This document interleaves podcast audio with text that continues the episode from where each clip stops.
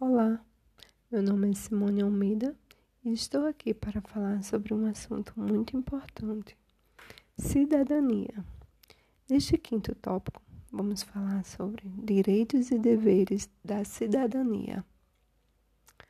A cidadania é constituída pela junção de uma série de direitos e deveres que variam de acordo com cada nação ou grupo social. No entanto, a partir da Declaração Universal dos Direitos Humanos, alguns tópicos passaram a ser considerados universais para quase todos os seres humanos.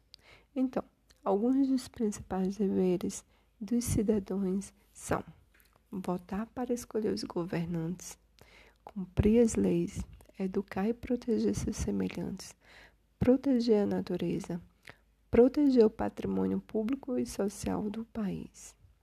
Já os principais direitos dos cidadãos são direito à saúde, educação, moradia, trabalho, previdência social, lazer, entre outros. O cidadão é livre para escrever e dizer o que pensa, mas precisa assinar o que disse e escreveu.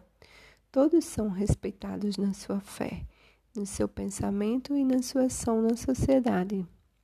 O cidadão é livre para praticar qualquer trabalho, ofício ou profissão, mas a lei pode pedir estudo ou diploma para isso. Só o autor de uma obra tem direito a usá-la, publicá-la e tirar cópia, e esse direito passa para os seus herdeiros. Os bens de uma pessoa quando ela morrer passa para os seus herdeiros também. Em tempos de paz, qualquer pessoa pode ir de uma cidade para outra, ficar ou sair do país obedecendo a lei feita para isso.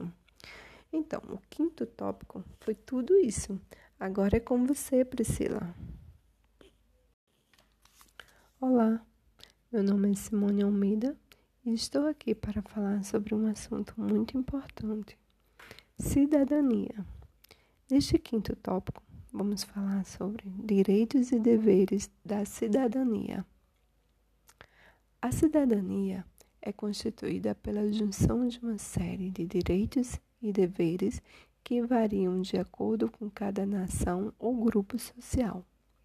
No entanto, a partir da Declaração Universal dos Direitos Humanos, alguns tópicos passaram a ser considerados universais para quase todos os seres humanos.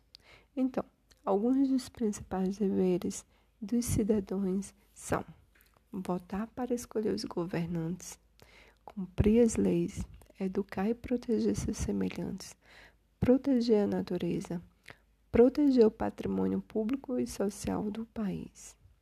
Já os principais direitos dos cidadãos são direito à saúde, educação, moradia, trabalho, previdência social, lazer, entre outros.